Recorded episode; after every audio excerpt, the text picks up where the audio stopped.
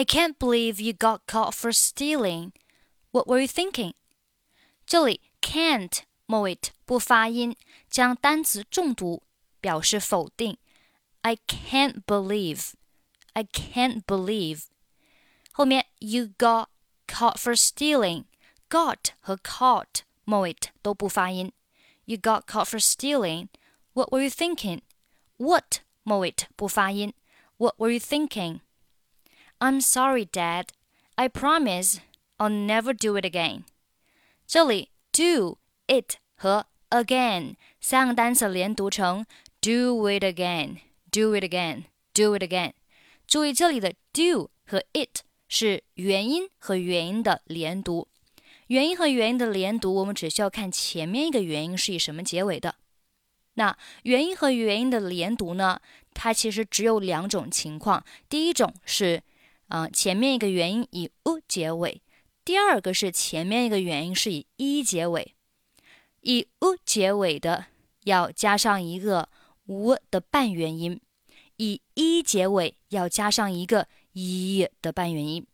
那这里呢，它是以 u 结尾。所以中间加上一个 w 的半元音，就变成了 do it do it we we。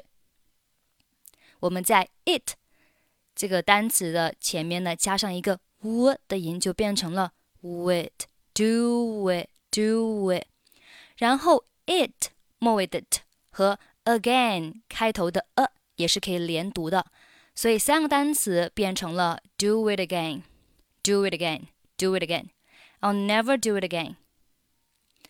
You've really disappointed me. Disappointed 末尾的不发音。 You've really disappointed me. Please, Dad, don't tell Mom about this. Don't 末尾不发音。Mom 和 about 连读是 mom about, mom about, about 末尾不发音。don't tell mom about this。注意，don't 末尾也是不发音的。Don't tell mom about this.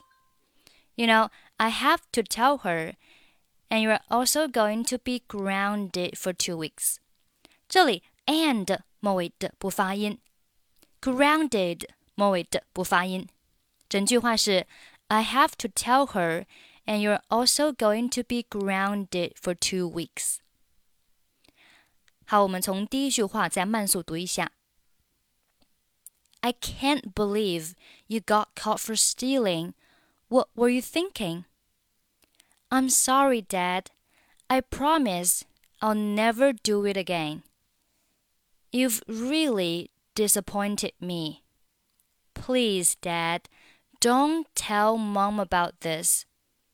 You know, I have to tell her, and you're also going to be grounded for two weeks.